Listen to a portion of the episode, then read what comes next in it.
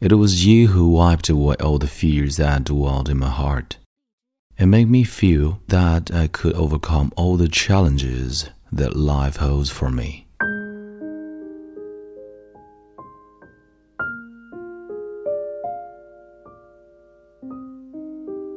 Hi, Hi，亲爱的朋友，你好，欢迎收听英语美文朗读，我是你的朋友孟飞 Phoenix。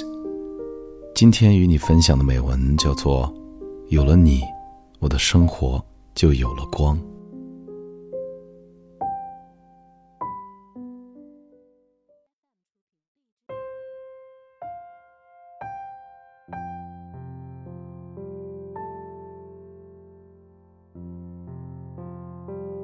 Someone once said, Don't be afraid if you find a crack on your soul, because that will be where the sunshine comes in. Before I met you, I thought this was nothing but another bunch of useless, beautiful words. But after I met you, I realized that this is my life. There are too many wonderful things in this world, but life is so short and fragile. It was your appearance that made my life full of these warmth and lights and made me feel that I could overcome all the challenges that life holds for me. Now I can't and do not dare to imagine a life without you. I don't know what I'm supposed to do in life like that.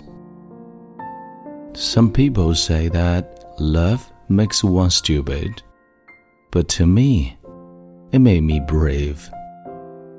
I thank destiny for sending you to my side, my love.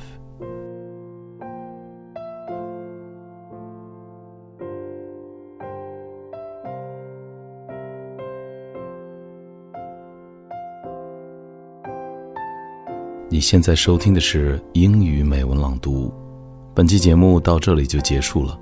欢迎你在微信订阅号搜索并关注英语美文朗读，来和我一起邂逅更多暖声美文。我是你的朋友孟非 Phoenix。